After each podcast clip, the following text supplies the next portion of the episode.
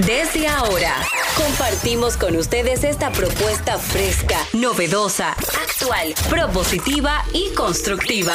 El programa donde la radio y las redes sociales se unen para darte la información más completa y diversa. Bienvenidos al mediodía con Mariotti y compañía. Al mediodía, al mediodía, Al mediodía, al mediodía, al mediodía con Mariotti y compañía. Si tú quieres disfrutar de foros alternativos y de tuiteros rankeados, este programa es tu amigo. Tu revista meridiana para el talento una vía, para radio y redes variadas y con la canción del día. Al mediodía, al mediodía, al mediodía. con- Hola, hola, hola, hola. Saludos, saludos. Mediodía, aquí estamos. Vamos a poner alas a las palabras para llegar hasta ustedes con esta propuesta al mediodía radio, al mediodía con Mariotti y compañía. Diversidad divertida, información sin sufrición. Radio, redes, redes, radio, radio, responsable. Siempre recordándoles que estamos en Rumba 98.5 FM para provincia Santo Domingo, Distrito Nacional y provincias circundantes. Mambo 94.3 FM en la, para la provincia de la Altagracia, Bávaro, Punta Cana.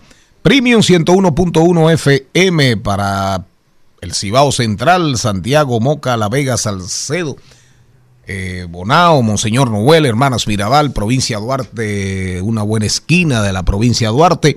La transmisión en vivo es por rumba 985fm.com. Rumba minúscula 985fm minúscula.com minúscula. Ahí pueden vernos, pueden escucharnos ahora mismo. Así transmisión en vivo.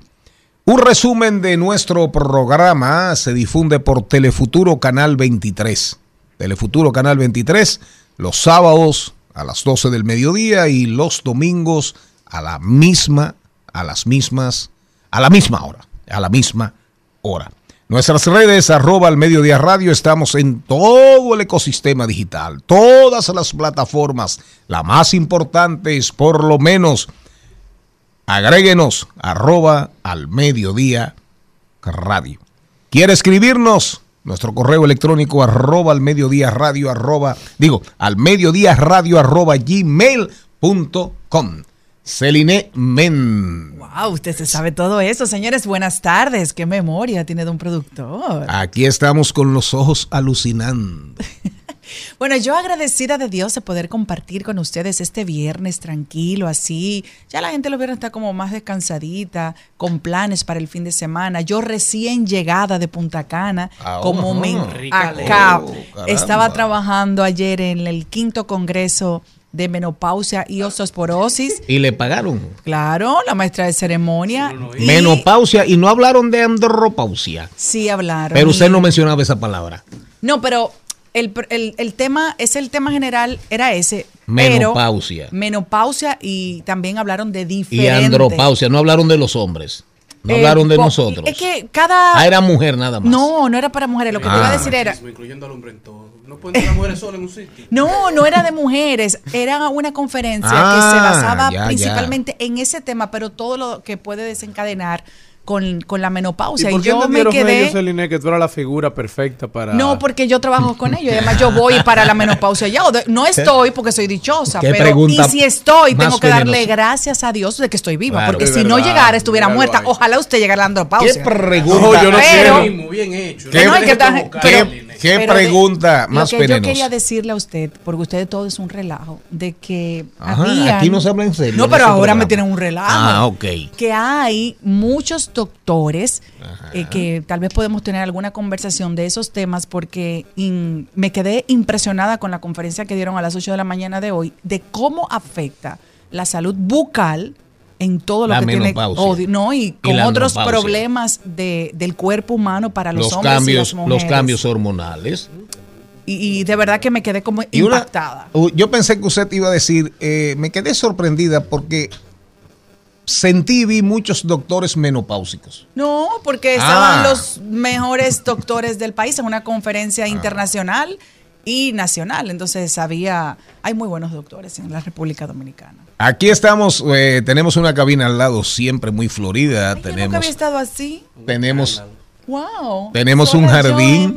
y todos. Allí solo chicas y aquí solo hombres. sí, Como en la cabina. tenemos un jardín al lado y aquí hay mucha gente que se entretiene demasiado y no se concentran en su programa. Pareciera que uno anda en avión y va pasando por la República Dominicana verdosa cuando uno entra y Sí, después pasa por el Haití. vedor, el vedor y Ay, después mi pasa por. Haití. Ah, no, pues tú estás loco porque te- no te dejan entrar. Señor Charles Mariotti Paz, ¿cómo anda usted? Muy buenas tardes, mi gente. Muy feliz y agradecido de estar con todos ustedes. Gracias por acompañarnos durante toda esta semana, pero sobre todo en este viernes que apenas empieza.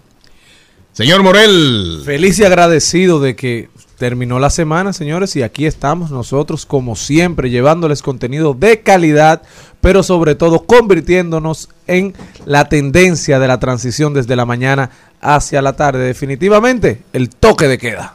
Charles Carlo Mariotti Paz. Buenas tardes, buenas tardes a toda esa audiencia que nos acompaña en este esfuerzo de diversidad divertida. Y yo no sé, Cristian, si tú me apoyas en esto, pero yo creo que la introducción de Don Productor hoy ha sido la más larga de la historia de este programa. ¿Sí? De verdad. Duró como cinco minutos. Bueno, lo que pasa es que ustedes no dicen, no dicen por dónde, por dónde Sí pueden decimos, vernos, pero- por dónde pueden. Ustedes nunca dicen eso. Porque es que ustedes... él tenía como cinco días que no ustedes son venía. abusivos porque No, tenía no, cinco días que no veía y tenía No, yo vine. ¿Usted no lo completar. Sí, sí, yo, Ah, pero pues yo vine, parece que no. yo vine, Yo vine dispuesto a no hablar. yo vine antes de ayer. Ah, pero que no puede ser así. yo vine, yo vine antes de ayer. Yo vine antes de ayer. No, pero tranquilo que usted no le pasamos lista. Miren, Usted es el dueño. Ahí está atento a eso. eh, El dueño del colmado. Eh, una pregunta, Celine, una pregunta. Eh, piensa bien lo que me vas a responder. Ay, me da miedo. A propósito de todo ese jardín que vemos ahí, capullos, alelíes, eh, pocos tulipanes, en la cabina de al ¿Qué usted lado. ¿Cómo se llama esa emisora? La de al lado, la, La bacana. Bacana. La bacana. ¿Cuál es fue todo el mundo para la bacana. ya. ¿Cuáles flores usted ve? Eh, no, no, no, no, porque real, Rosas, realmente, eh, sí, ahí hay de todo. Sí, ahí pasa de todo. Ahora, una, pre- una, una pregunta, por favor, por favor. Usted nunca viene y cuando viene quiere cogerse el programa para usted. Mire, oiga, una pregunta. Una pregunta. ¿A qué cámara miro? A la que usted quiera. La cámara lo busca. Ah, el micrófono. Una pregunta, Celine Méndez. Sí. ¿A usted nunca le ha llamado la atención una mujer? Ay, Dios mío, pero. ¿Qué No, pero bien dijo él que me agarrara. Tú estás en un Oh. Pero son las 12, don productor. Pero la respuesta es no. Sí, admiro la belleza femenina Ah. y puedo reconocer que esa, esa cabina que está eh, comandada por mi amiga Jessica Pereira son mujeres todas muy hermosas y por lo que ya estamos viendo, las que las acompañan, mujeres muy talentosas. Yo quiero saber para No solo en la parte están física. hablando. Todo el que no estaba escuchando nosotros cambió el dial. Hola, mami. mi No, mamá, no, eh, eh, nosotros, voz este fiel. programa tiene su público Claro. particular, especial. Eso es verdad, eh. Ustedes comentaron por casualidad ayer lo que dijo Jaime Bailey. no. ¿Qué dijo Jaime? Jaime Bailey dijo, creo que antes de ayer, él dijo, búsquelo. Él dijo, cuando estoy con un hombre, ¿Eh? Oh. me encanta ser la mujer.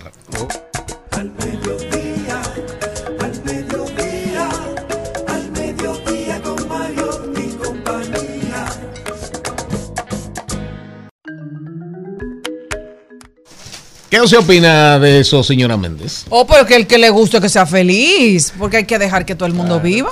Si él quiere Claro, ser mujer. usted. Es bisexual.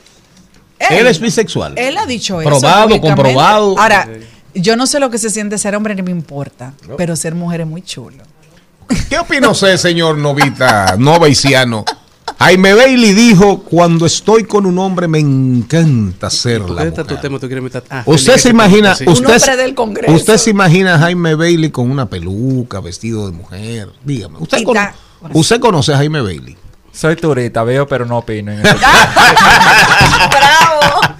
Se integra a este programa Ah, efervescencia. Ponme, hace tiempo que no escucho el bumper de Jenny Aquino, ya que llegó, raras veces llega tarde, ¿eh? Raras veces llega tarde. Se cuenta con una mano y sobran dedos. Así es, ponme el bumper ahí de Jenny Aquino para que la gente entienda, entienda cómo nosotros en ese bumper reflejamos esa personalidad tan especial. Inteligente, alegre, efervescente, chispeante, burbujeante. No es un 7-Up, no es un Sprite, no es champán. Es Jenny Aquino. Miren qué cosa preciosa. Ay, Dios mío. Ay, excelente. Adelante, rápido. Muy buenas tardes, Llegó señores. Sí, dijeron que la introducción fue de cinco minutos, no me dejaban parquear. Hay que una quejita por aquí. de toda una locura no colectiva. llegado, o sea que tampoco y ya, así. No, es yo estaba ahora- oyendo es todo. que ahora con la emisora de al lado vienen muchos vehículos. Claro, Pero ya. es Sí, sí, sí, pero, pero nada, pero gracias arranque. por estar aquí. Hoy es el Día de las Enfermeras. Felicidades para ellas porque hacen una labor encomiable siempre trabajando y dando lo mejor del sector de la salud. Felicidades para todas. Y recordando siempre y celebrando la vida de doña Florencia, Florencia de Nottingham, ¿verdad? Eh, hubo una época en las guerras europeas que las enfermeras eran las muchachas, muchas muchachas de alcurnia, de casta, de, de la nobleza. Eso a ella, el Así honor es, internacionalmente claro, es claro. ella. honor ser Claro, no, no, no, no, es porque realmente tenían muchos conocimientos, todo el tema de la higiene y era más fácil también entrenarlas. Eh, nosotros vámonos con el guion. Hoy Antes tenemos, hoy tenemos productora nueva. Malena, la doña productora, la señorita productora, renunció. ¡Qué bueno! Bueno, porque le vaya bien en su otra etapa. Tú sabes que hablando de lo que me dice Jaime Bailey, lo busqué y dice aquí, traté de ser completamente gay, pero no lo conseguí. Nos vamos con el guion hoy. Félix Nova y Ciano va con los. Vamos a recorrer los pasillos del Congreso, muy convulsionado el Congreso Nacional en estos días. Vamos a hablar de la ley de ciberdelincuencia. Hoy Erickson, Erickson Duverger, Erickson Duverger en el segmento Códigos Digitales viene a hablarnos ChatGPT no es más creativo que nosotros. Oigan, ¿qué tema? ¿Usted cree que ChatGPT puede ser más creativo que un ser humano? Que usted, que yo, que cualquiera. Dice Erickson Duverger que no, contrario a lo que muchísima gente opina y piensan de verdad. Hoy tenemos, hoy tenemos, ah, hoy vamos allí, hoy vamos allí, señor Morel. Hoy yo claro que es un monumento natu- natural de Verón, Punta Cana. Richard Medina, uno de nuestros colaboradores estelares, súper bien formados, súper bien formados, sin la S, con un mobiliario extraordinario en la cabeza, mercado de trabajo. Mercado de trabajo, un tema que nunca, nunca, nunca pasa de moda. El segmento clave ambiental cierra este programa de hoy con Sayuris Bonet, consultora y asesora sobre educación sostenible y CEO de Una Vaina Verde. Rodando por el mundo, rodando por el entretenimiento, Shakira, que no puede quedarse. Shakira no puede quedarse porque acaba de lanzar Acróstico. ¿Qué habrá pasado Shakira? Lewis Hamilton. ¿La habrán montado Anda en un. Fórmula 1? ¿Le habrán dado una vuelta en un Fórmula 1?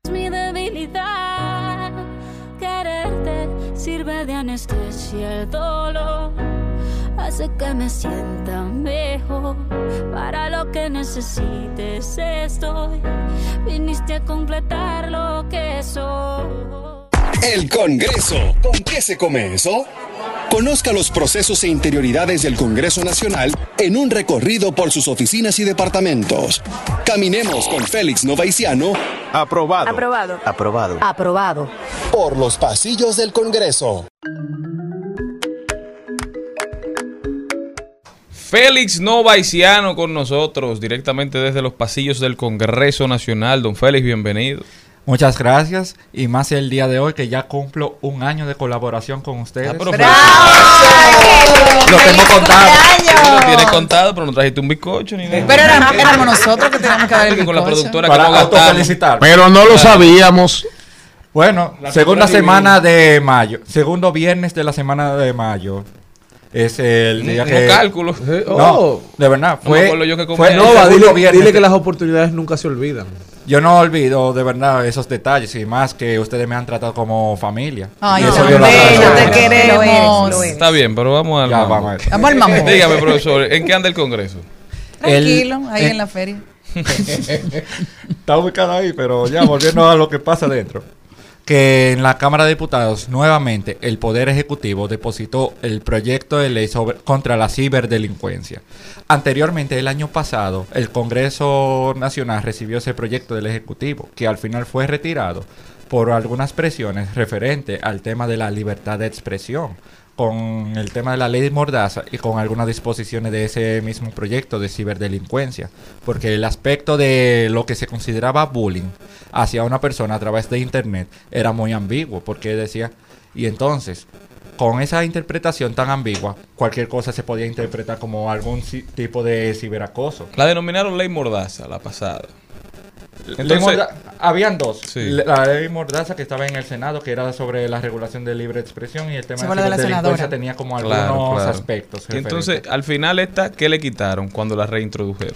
la reintrodujeron con unos aspectos más amplios de qué se tiene que es para referirse al tema de bullying y ciberdelitos a la hora de ofender a una persona, como qué cosa específica cae ahí. Y también que el mismo proyecto establece algunas disposiciones sobre el tema de, de quién va a ser el órgano encargado de supervisar eso, que ahí va a ser una división que va a tener la DNI, el DNI y también que el DICAT va a tener algunas atribuciones también para perseguir a los delitos de tecnología. Que esa ley viene para derogar la ley 53-07, que es la que combate los delitos tecnológicos. Es del año 2007 y ustedes saben que el tema de la tecnología avanza mucho. Por ejemplo, una tecnología del año 2007 ya se vuelve obsoleta para tres años después, para 2010. Y entonces se ha necesitado como el tema de revolucionar la legislación en el tema tecnológico. Inclusive la misma ley habla del tema de ciberterrorismo, que lo define como los ataques a la nación o a los órganos del Estado. Que incluso hace como unos cinco años hubo un hackeo a la página de la Cámara de Diputados, que eso caería ahí como un tema de ciberterrorismo. Y también de cómo puede el Ministerio Público accionar en esos casos.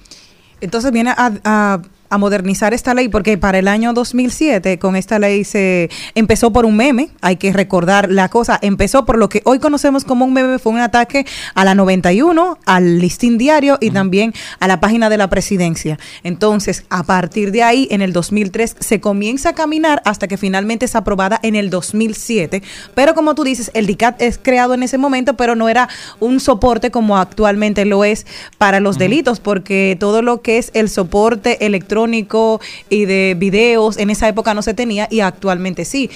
Dentro del DICAT tiene algunos cambios eh, importantes que me pueda citar, Félix. El tema que el DICAT, según el artículo 43 de la misma ley, va a tener como algunas facultades, como el tema de velar por el correcto entrenamiento del personal de la unidad de investigación y también como el tema de realizar las tareas de ciberpatrullaje. Son algunas de las que eh, podrá realizar el mismo DICAT, porque va a tener mayor fuerza ahí, porque resulta que la ley 53-07 y también las atribuciones que tiene dentro de la ley orgánica de la Policía Nacional no le da tantas potestades como para poder perseguir como es debido el tema de los ciberdelitos. ¿Se fortalecería económicamente y a nivel de personal? Sí, Ok, esos son uno de los datos importantes que hay que tener en cuenta porque los delitos que se cometían, como tú dices, en el 2003, hace 20 años, no son los de hoy. realmente. Y es un buen proyecto que espero que pueda seguir adelante y que se conozcan y si hay algunos puntos que tengan duda los legisladores puedan hacer la modificación en su momento para fortalecerla y sea una ley de verdad íntegra y que pueda cumplir con las disposiciones que estén dentro de la misma. ¿Fue enviada a comisión? La fue enviada a comisión. Bueno, esperemos que el Congreso haga su trabajo y que la comisión de verdad eh, no se vaya de vacaciones y de verdad lea el proyecto y lo analice para que podamos tener eh, una legislación que salvaguarde los derechos de los usuarios del Internet, que cada día somos más. ¿Cómo va la ley de autismo? El proyecto de ley sobre Hace autismo. como tres días que la depositaron. Pero- Ahora está en la Cámara de Diputados. Pero tenemos una ley, mira, tenemos el CONADIS, porque realmente también hay que, que hablar las cosas con, con toda, digamos, la sinceridad y de manera descarnada. Tenemos el CONADIS, Consejo Nacional de la Discapacidad. ¿De acuerdo? Tenemos una ley. La 5-13. Claro, tenemos una ley sobre discapacidades. Que ahí abarca todo. el Entonces, autismo. claro, y, y abarca el autismo. Entonces, yo lo que no entiendo es cuál es el afán. Y te hablo, por ejemplo, 14 años, el don productor, don conductor siendo eh, de- Senador. don senador. Mire, yo era totalmente, en esa época, el don senador era totalmente contrario a la hiper, a la super legislación. De hecho, nosotros promovimos en algún momento un inventario de todas las leyes que eran parecidas o que trataban de operar y actuar sobre los mismos temas, sobre las mismas eh, acciones o actitudes o la vida, actuar sobre la vida de, de- de- de los seres humanos. En este caso, dominicanos y dominicanas. Y eso era increíble. Era un- eh, hab- había leyes, una, una, dos, tres, cuatro, cinco leyes para un mismo tema. Una locura. Una locura. Y para cada sector distinto. Entonces, yo lo que digo es, ¿no es mejor modificar, trabajar, actualizar la ley sobre la discapacidad? Trabajar el CONADIS, las políticas públicas en el sector salud.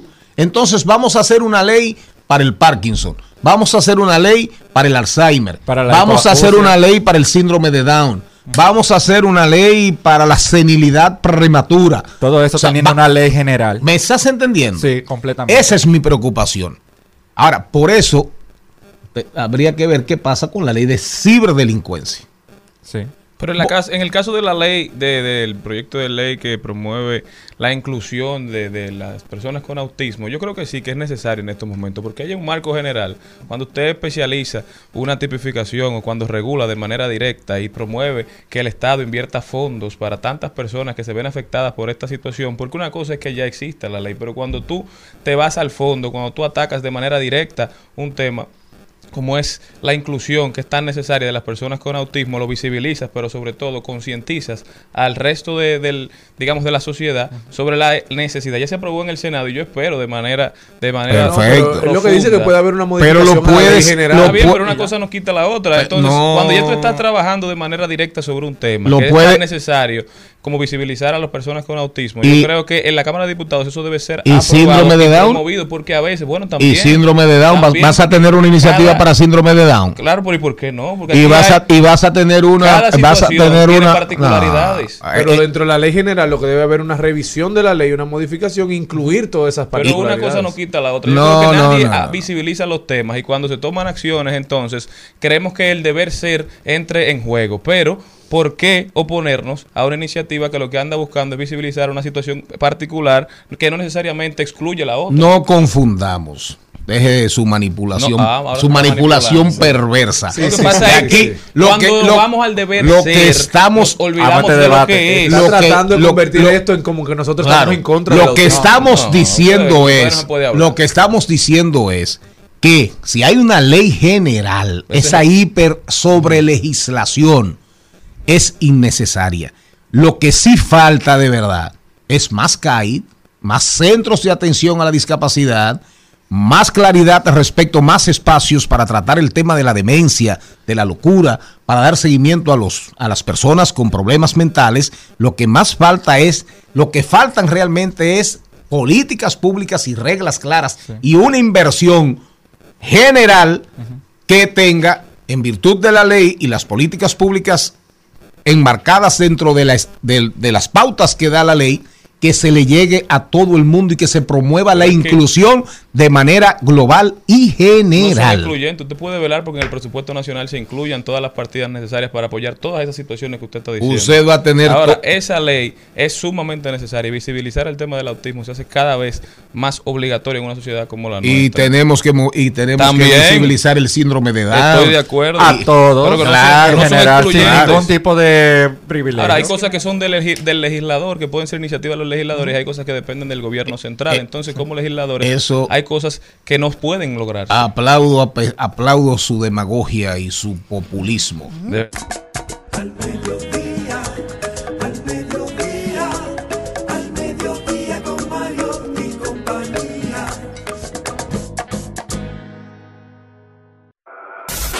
En al mediodía. ¡Ay! Lo dijo. ¡Ay! Lo dijo. ¡Ay! Lo dijo. ¡Ay! Lo dijo. ¡Ay! Lo dijo. ¡Ay! Dijo algo que merezca la Yo pena. tengo uno, uno muy interesante. ¿Cuál? Ay, veneno Las ofensas siempre salen a relucir cuando no hay argumentos. para Oiga rebatir. el otro. Eh, ¿Cuál es el tuyo, Jenny? Te lo dije yo. Eh, pa- a- le- parece Oh. ser que al amigo tenemos que regalarle el, el ensayo inconcluso de Schopenhauer sobre la erística y el arte de siempre tener la razón. Adelante, que eso fue a mí, eso fue a mí. Sí, ¿eh? pero eso es de familia, pero no de los Mariotti, de los Paz. Con un apellido de tanta paz. Adelante. Bueno, dice, este calor me ha hecho reflexionar que no voy a sobrevivir en el infierno. ¿Cómo? Necesito cambiar. ¿Quién dijo Aquí se confesa. ¿Quién dijo eso? Un meme, eso de que andan por ahí. Este calor me ha hecho reflexionar que no voy a sobrevivir en el infierno. Necesito cambiar. Bueno, ese tiene su destino Son escrito. Ese tiene su claro. destino escrito. Hay que cambiar, tenemos que cambiar. Y realmente. otra persona que sí lo dijo fue nuestra queridísima amiga Kobe Quintana. Kobe, la, la la- la cantante. Me gustan las chicas y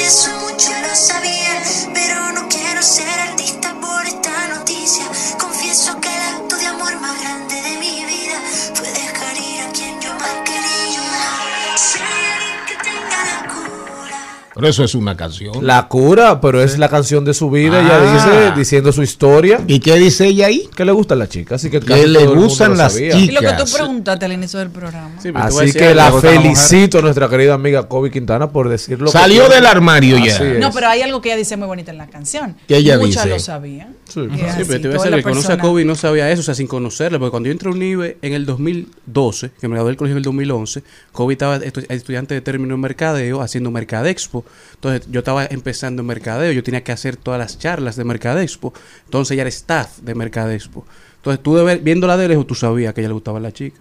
Entonces Eh, era una sorpresa. Sí, ella Eh, siempre vivió que, eso lo delataba. Exacto. No era una sorpresa.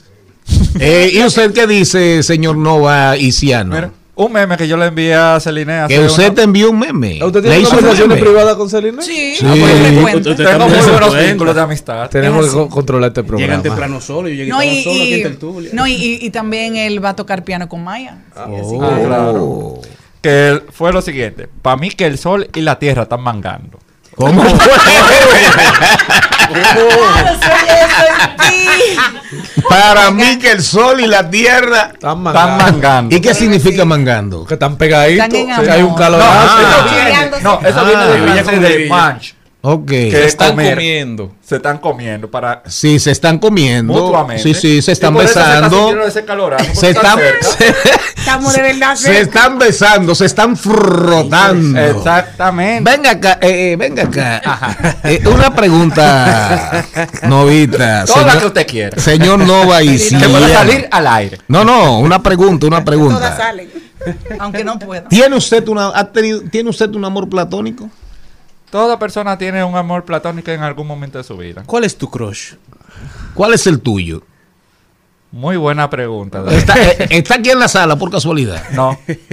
Una pregunta, señora Méndez Simono. ¿qué es lo que le Una pregunta, señora Méndez Simono. Dime, ¿qué es lo que le ¿Te gusta el colágeno? Usted, No me gusta. me lo unto. señora Méndez, señora no me Méndez, gusta el colágeno. ¿le gustan los cartílagos? No, no, no. ¿Le gusta, ¿le gusta el tuétano? Que ese yo creo que va a ser el problema de Shakira, porque a Shakira le gusta el colágeno.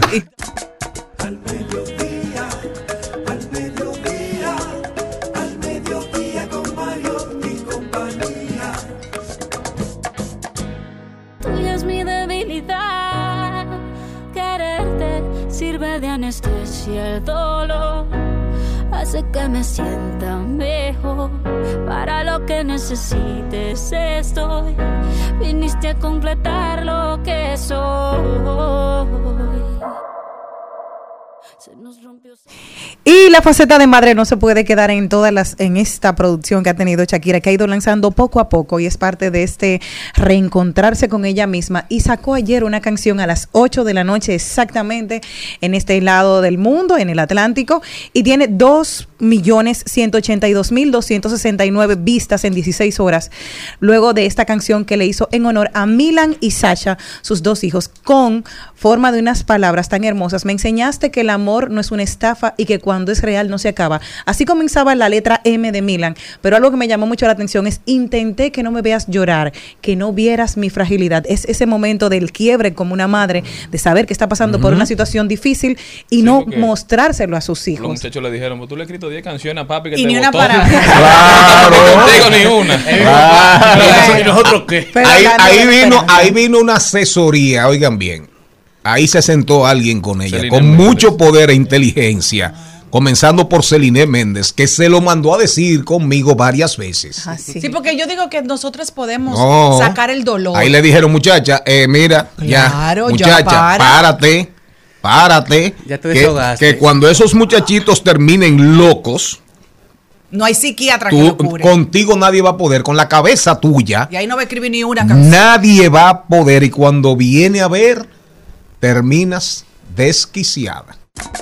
Al mediodía, al mediodía, al mediodía con Mario y compañía. ¿Sabes lo que juegan tus hijos? Ciberdeportes, los juegos donde suda la mente y se mueven los dedos. Se juegan en cualquier lugar del mundo, de forma remota o presencial. Entendamos y aprendamos con Carlo Mariotti. Caramba, hacía tiempo que este segmento no aparecía en Se este ve. programa. La verdad que usted Yo tiene mucho que usted no oye este programa. Usted va a tener que No, ponerse no, para no, no, suyo. no. Este segmento hacía muchísimo que no lo hacían. Eso no es cierto. No, no, no. sincero, fue que mi play se dañó y me, Míralo me, ahí. me- me decepciona y me da dolor hablar de, de juego y videojuegos. Pero eso se resuelve comprándome un Play 5. Ay, pero yo te puedo coger el de Ariel y dártelo. No, yo lo cojo. Sin que se entere. Sin que se Era, entere. era un, fue un, mala- un maratón que usted hizo, un telemaratón.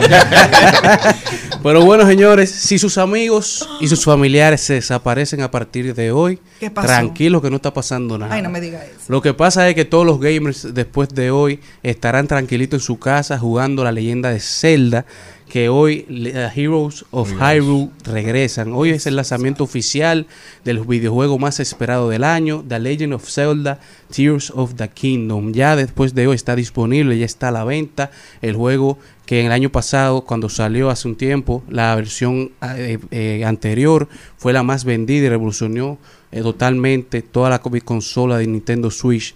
A este año llega esperando hacer lo mismo, fue la más vendida y esta nueva versión espera romper todos los esquemas. Esta secuela de The- Legend of Zelda Breath of the Wild que salió en el 2017, el juego insignia de Nintendo, busca sacudir el mercado otra vez en todas las consolas de videojuegos.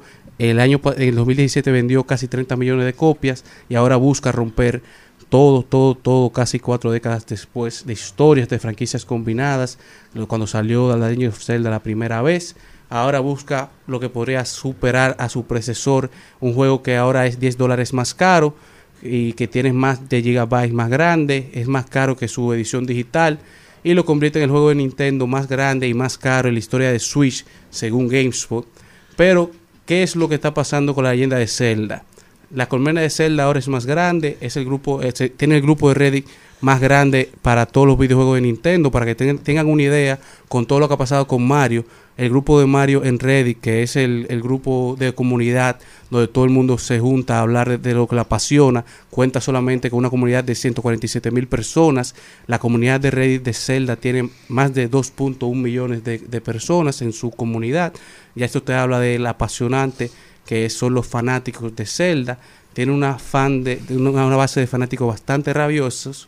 y que ha traspasado las fronteras de Hyrule, que es la base de fanáticos, y cuenta con una cultura pop muy amplia, a nivel de que sus personajes han sido referenciados en los principales medios de comunicación, como Los Simpsons, como How I Met Your Mother, como My Little Pony, como Scott Pilgrim contra el Mundo, como artistas como ASAP Mob, como Reggie Snow, como Chance the Rapper, han hablado y han utilizado los efectos de sonidos de estos videojuegos de la leyenda de Zeldas. Y un dato curioso de la leyenda de Zelda es que Robin Williams, eh, el comediante fallecido, amaba tanto este videojuego que el nombre de su única hija es Zelda.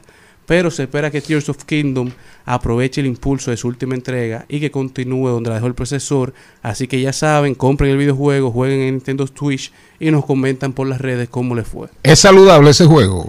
Es un juego que es icónico. O sea, cuando salió el 64, Ah. cuando salió todo Nintendo, Y es bello. todos jugábamos Zelda. ¿Es hermoso? Hermoso. O sea, so- es, es un mundo totalmente creado, es un mundo totalmente con, con demasiada creatividad, demasiada imaginación, y que tú verdaderamente dentro de ese mundo. Y por eso es que estos juegos son tan rentables, porque una generación que creció con ellos y los juegos se los compraban los padres, ahora tienen mucho poder adquisitivo, lo compran para ellos, lo compran para los hijos y bueno, empieza ese círculo virtuoso, digamos, porque o por lo menos esa espiral económica. Por eso tú ves que todas las empresas, no solamente la de videojuegos, también la de películas, están trayendo los personajes de hace 20 Claro, 30 años. Mario, esa generación Super Mario. Uno en la familia, uno en la claro, familia. ahora tiene hijos, pero también tiene recursos económicos y es un éxito casi garantizado llevar a estos personajes. Super Mario. Tú encuentras un punto para conectar en la familia.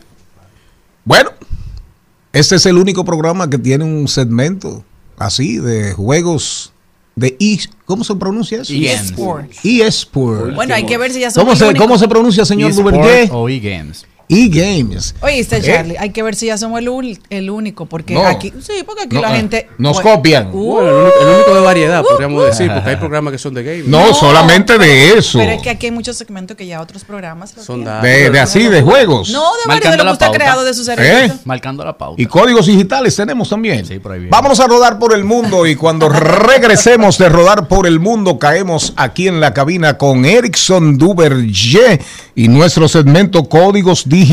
Oigan el tema de hoy, Chat GPT no es más creativo que nosotros.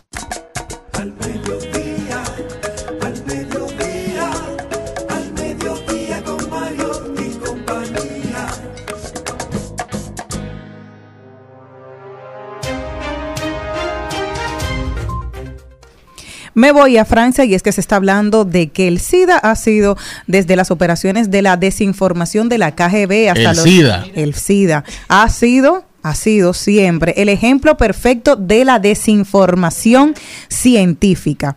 Esto lo afirman hoy en la agencia de Francia desde las operaciones de desinformación de la KGB hasta los falsos remedios promovidos por Internet y pasando por la censura del Vaticano, la historia del SIDA está marcada por teorías conspirativas reavivadas por la epidemia del COVID. En un video difundido a mediados de abril en plena campaña de Cictadion, importante evento público francés y visto por miles de veces y antes suprimido en YouTube por el internauta, afirma que la verdad sobre el SIDA asegura que se trata de una falsa pandemia. Falsa pandemia, la del SIDA. Mire, yo fui ahorita al laboratorio de referencia a buscar mis resultados y me pusieron entre los análisis eh, anti-VIH. El, el VIH, el VIH.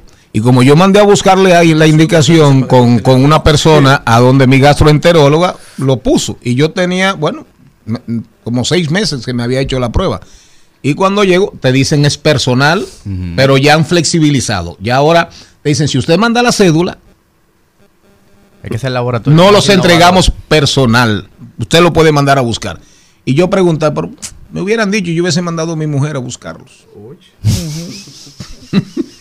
¿Por qué usted No se ríe? ¿Eh? ¿Por qué usted se ríe? Pero, señores, al que antes, al que le mandaban a hacer una prueba de VIH, hasta que no veía esos resultados, No dormía. No dormía. Eso ha bajado muchísimo porque también la certeza de los medicamentos, de los de los retrovirales. pero, tú no lo quieres, pero eh, eh, dices, eso, "Ya es, lleva bien". eso un tema. ¿Quién más? ¿Quién Pero más? tú sabes que hablando de eso, la gente solamente se preocupa por ese resultado, pero hay otros resultados No, no, claro. tan importantes como la hepatitis. Hepatitis, que hay que vacunarse.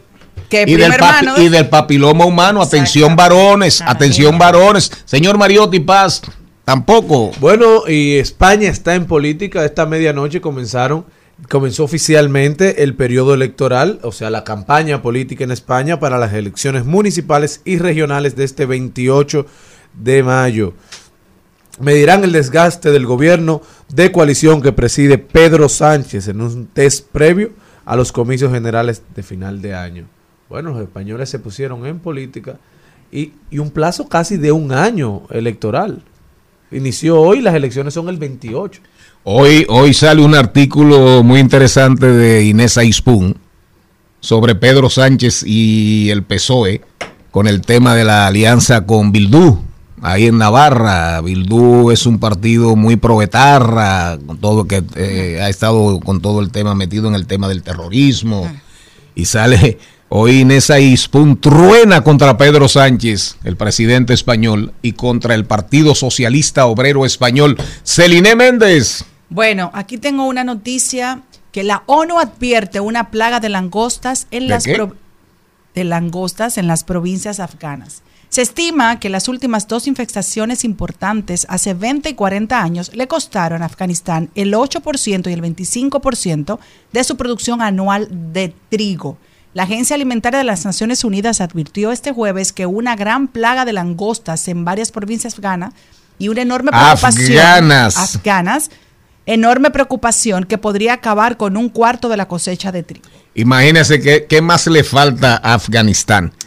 Pero para que usted no vaya a pensar, o la gente vaya a pensar, eh, no son langostas marítimas, Sí, langosta no son de agua. Esa- esas langostas vuelan y se comen una, plata- una plantación en un ratito. Eso está muy vinculado a la Biblia con las siete plagas que se enviaron a Egipto.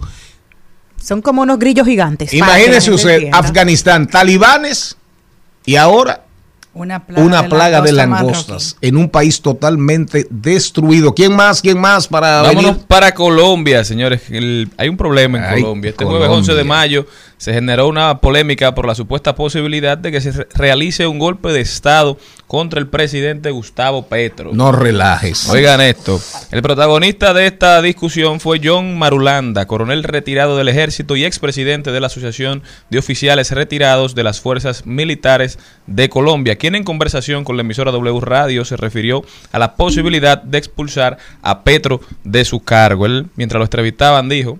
Las reservas fueron exitosas al lograr defenestar a un presidente corrupto. Él habla de Perú y dijo esto en referencia al, a Pedro Castillo, ¿verdad?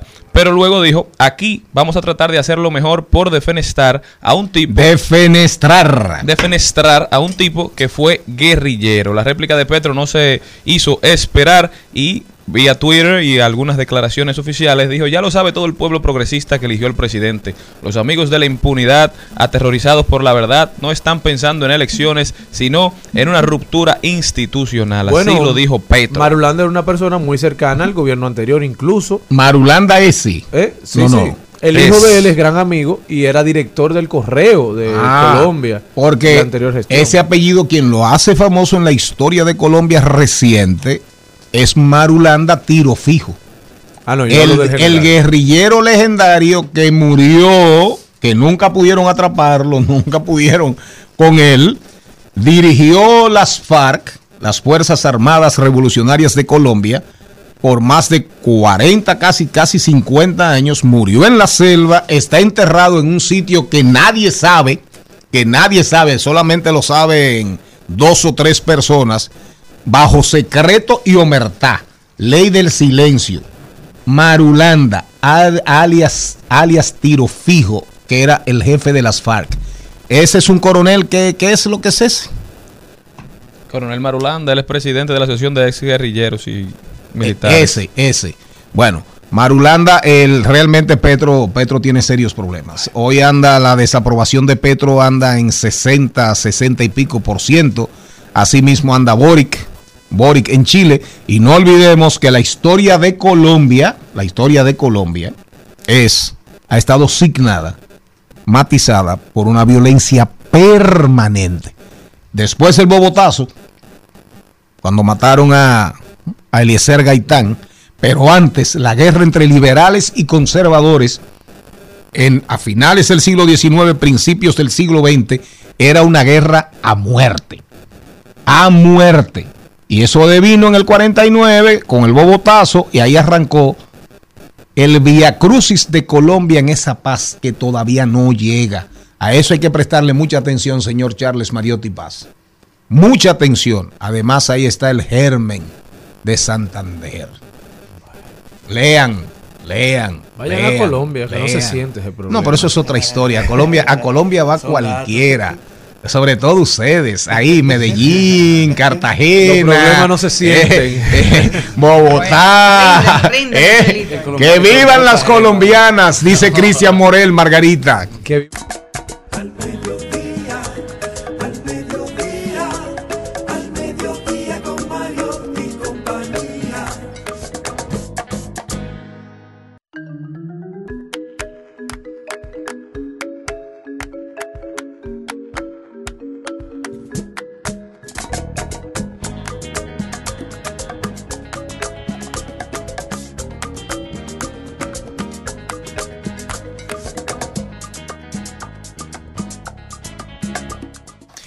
Códigos digitales, códigos digitales, códigos digitales. Erickson Duvergier.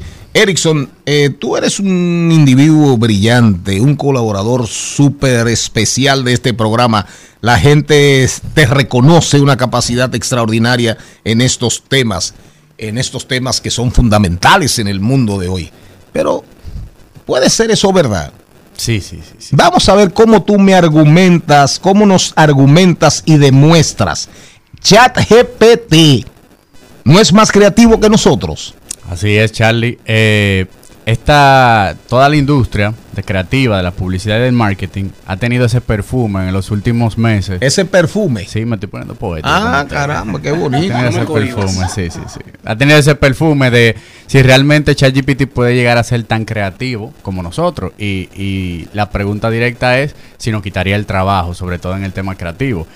Y pasando todo eso, decidí escribir un artículo, bueno, un artículo no, un, un post que, que solía antes hacer y lo, lo Tú andas defendiendo tus sectores, pendejo. Tengo que hacerlo. Y también, como asociación, también tenemos que, y más que defenderlo, sino de, de buscar argumentos válidos. Entonces, ¿qué yo dije? Déjame volver a consultar el libro de David Ogilvy, eh, Confesiones de un publicista, que, que David es, Ogilvy es viejísimo ese libro. Es viejo. Eh, claro, eh, eh, uno, un fundador, uno, Uno de los padres de la publicidad. uno de los padres de la publicidad. considerado el padre de la publicidad moderna. Y una de las agencias más grandes y Sí, de más trayectoria en los. Estados Unidos y en el mundo. Sí, incluso estamos hablando que David Ogilvy eh, muere en el 99 y ese libro le hacen un remake, eh, o sea, lo vuelven a escribir actualizándolo un poco, 2006-2007. Todavía tú vas y estudias una escuela de mercadeo y eso es lo que te enseña. Exactamente. Entonces, en ese libro, eh, y traté de hacer como un símil, y no sé si ustedes han escuchado del libro de La tiranía de la razón, de, de Jewell, y en ese... La vivimos aquí a veces. ¿Eh? y en ese libro, o sea, el concepto que habla de cuando el, la razón se aplica de manera rígida, rígida, el pensamiento se limita. Entonces, cuando nos referimos a todo este tema de, de ChatGPT, cuando hacemos ese símil con algo que decía David Ogilvy en el libro, era que la creatividad es un proceso que requiere más que razón. Entonces, el pensamiento hiperlógico está totalmente opuesto a las ideas creativas. Entonces, cuando eh, dentro de lo que estaba leyendo y tratando de buscar una, de argumentar, uno, un reconocido artista que es Nick Cave, escribía que se necesita sufrir para escribir canciones y hasta donde él sabe, los datos no sufren. Entonces, realmente las grandes ideas o las ideas originales vienen de la compleja sensibilidad De vivir. Exacto, de contextual humana, que no lo tiene la data. Entonces, otro argumento por lo que la ChatGPT todavía, porque vamos a decir todavía, no sabemos qué vaya a pasar con esta herramienta, no, no, no trabaja en base a, a crear cosas nuevas, sino que él, o sea, toda su base está de temas que ya han salido anteriormente. Y por ejemplo, nosotros dentro de la agencia trabajamos con un cliente que tiene un producto totalmente nuevo, que son aquí en el, país fondos eh, de inversión. Y cuando le pedimos a ChatGPT, no importa qué tanto contexto, qué tanto insight, qué tantos prompts puntuales uno le pueda dar para que te traiga temas eh, creativos y novedosos, realmente se limita bastante. Porque no tiene esa capacidad de poder, de poder unir dos ideas totalmente aleatorias y unirlas con el mismo contexto humano que estamos viviendo. Entonces, al final, los resultados, aunque son muy buenos, aunque te pueden brindar cierta perspectiva, Te facilitan. te facilitan un poco el camino, pero al final no son tan creativos y, por, y, y sobre todo no son nuevos. O sea, Y eso es lo que le está llamando mucho la atención a las personas, pero incluso están hablando de qué viene luego. Como tú bien dices, eh, la inteligencia artificial ahora mismo está trabajando con lo que existe, es decir, con lo que ha pasado, no con lo que viene, no con el futuro necesariamente. Pero ya hay muchos, digamos, inversionistas, muchas empresas, muchos startups que están empezando a invertir en lo que, en las nuevas tecnologías, en lo que va a poder potencializar el uso de la inteligencia artificial, porque todavía, por ejemplo, yo estaba usando BART ayer, la inteligencia artificial de Google, Ajá. y BART ya está disponible a más, más personas que antes, pero todavía solamente está disponible en inglés. Por lo menos Sí, pero la acaban- forma, la modalidad que yo utilicé. Pero acaban de decir esta ayer precisamente que van a lanzarlo en 40 idiomas. Un palo, pero va avanzando lo que te digo. va avanzando. Un señor estaba teniendo una conversación y decía, hace unos años desarrollamos las computadoras, pero había que estar sentado en un solo lugar para tú tener acceso a ese mundo virtual, entonces te despegaba, te alejaba de la realidad. Luego desarrollamos las laptops, pero también las podías llevar contigo, pero no abrirla en tiempo real, tenías que sentarte, ocuparte, no podías interactuar con tu Exacto. entorno mientras estuvieses mirándola. Luego los teléfonos celulares, una economía esclavitud. de pantalla y entonces se volcó a un momento donde los primeros pasos de tus hijos tú lo ves a través de una pantalla, aún estando ahí. ¿Por qué? Porque estás grabando y no estás viviendo el momento. Y dicen que el- la tecnología va hacia un momento donde será invisible para los usuarios, que no tendremos necesariamente que andar con una pantalla. Eso es así. Y conversando con algún dispositivo que tendremos cerca de nosotros, bueno, entonces ahí nos dará respuestas basadas en inteligencia artificial. Quizá ese es el siguiente paso, que lo que están tratando de hacer, por eso tú sabes la carta que hicieron los Elon Musk y Sí, compañía, pidiendo que calmaran un poquito el research, que nadie le va a hacer caso, obviamente. No, claro, y no sé, y no podemos... Elon no es famoso por mantener su palabra. pero Ni que no podemos resistirnos a ese cambio. era basada en crear una inteligencia artificial que ayude a, a nosotros desarrollarnos como seres humanos y no que nos que nos releve, digamos, o que no a que, que venga a sustituirnos. Claro. Algo importante, hasta ahora ChatGPT no crea cosas nuevas, pero imita muy bien. Entonces, ¿qué pasa? Que, por ejemplo, nosotros, tene- nosotros todos los que estamos en la mesa tenemos mucho contexto de quién fue Johnny Ventura, quién fue Gustavo Cerati. Porfirio Rubirosa en tu casa. Porfirio Rubirosa. Pero puede que venga otra generación que no tenga tanto contexto de cómo creaba, o sea, cómo creaba Johnny Ventura, Gustavo, Porfirio. Bueno, Porfirio no creaba, pero Gustavo. Y esa nueva generación, como imita tan bien lo que hacía esa persona y no tiene una referencia de cómo era realmente él, puede ser que esas ideas, aunque no sean originales, pero la imitación va a ser muy buena. Pero Porfirio era, creaba los Claro. Playboys. Pero él dice el los casa No, no, pero los Playboys generan atmósfera. Crean atmósferas. Claro. Para, para la conquista. Crean historias. Para la seducción. Sí, pero siguiendo con la conversación de ChatGPT, eh, así que debe- debemos de ver la herramienta. O sea, Exacto. no se debe ver como una herramienta Que para sustituye crear la creatividad, cero, exacto. Sino, o sea, no te va a sustituir la creatividad, pero sí si tú estás estancado y no sabes por dónde iniciar, Puede eliminar bloqueos ir creativos. Y te, te ayuda a, a desbloquearte y te O ayuda a complementar tu Claro, creatividad. Exacto, porque nunca te va a sustituir la creatividad y tampoco te va a sustituir la pasión. Exacto. Y te voy a, y que hay temas también que si no han sido abordados, ella no te, no te, no te dice nada. En el caso de, yo le hice una pregunta el otro día, no me acuerdo cuál fue, y me dijo, yo solamente tengo conocimiento hasta el año 2021, que fue mi última actualización. O sea que tiene dos años de delay. Ella se va a poner rápido en, en órbita, pero tú le pones economía política de la comunicación en República Dominicana y la única que está escribiendo de eso soy yo. Exacto. Entonces, a mí va a tener que ella imitarme en su momento. Claro. Porque nadie trata el tema aquí. Claro. Y también un tema de ChatGPT que tú tienes que saber cómo tú formulas las preguntas para, la- para obtener las respuestas deseadas. Eso sí Sí, hay, también. hay mucho texto de contexto, pero básicamente yo cerraba, o sea, como la conclusión de que aunque no puede crear cosas nuevas y, y imita muy bien, es como que puede crear cosas que se sientan casi como Johnny Ventura, casi como Gustavo Cerati, casi como Tite Curé, pero ese casi es la perfecta perfección que brinda este tema de creativo y de temas originales. O sea que por ahora no sabemos lo que viene. De repente llega a otro punto en que pueden iterar de ideas totalmente aisladas y pueden poner dos máquinas con pensamientos y... y- Sí, porque tú, tú lo estás haciendo en el caso de ChatGPT, pero hay, hay otras inteligencias artificiales que sí ya están en la parte creativa. Exacto. O sea que por ahora no son tan creativas como nosotros. Pero ahora es que falta por ver. Ahora es que falta. Ahora es que falta Hay por que ver. adaptarnos. Y ya vi una, ahí anda una película que se llama Simulan, que es un humanoide de inteligencia artificial enamorado de una viuda y de repente un agente, y- para que tú veas cómo se manejan los temas, un agente del gobierno de un país hiperdesarrollado trata de destruirlo y de enfrentarlo porque está desarrollando emociones. O sea, se está enamorando tanto y de repente comienzan a aparecer emociones humanas. Y el del gobierno, en la línea de poner frenos a esa inteligencia ir- eh, artificial, Esa amenaza. A, esa, a esa amenaza, trata de destruirlo. Se llama Simulan. Habrá bueno está. Sí, sí, búsquela, Simulan. Ericsson, Duverger, códigos digitales.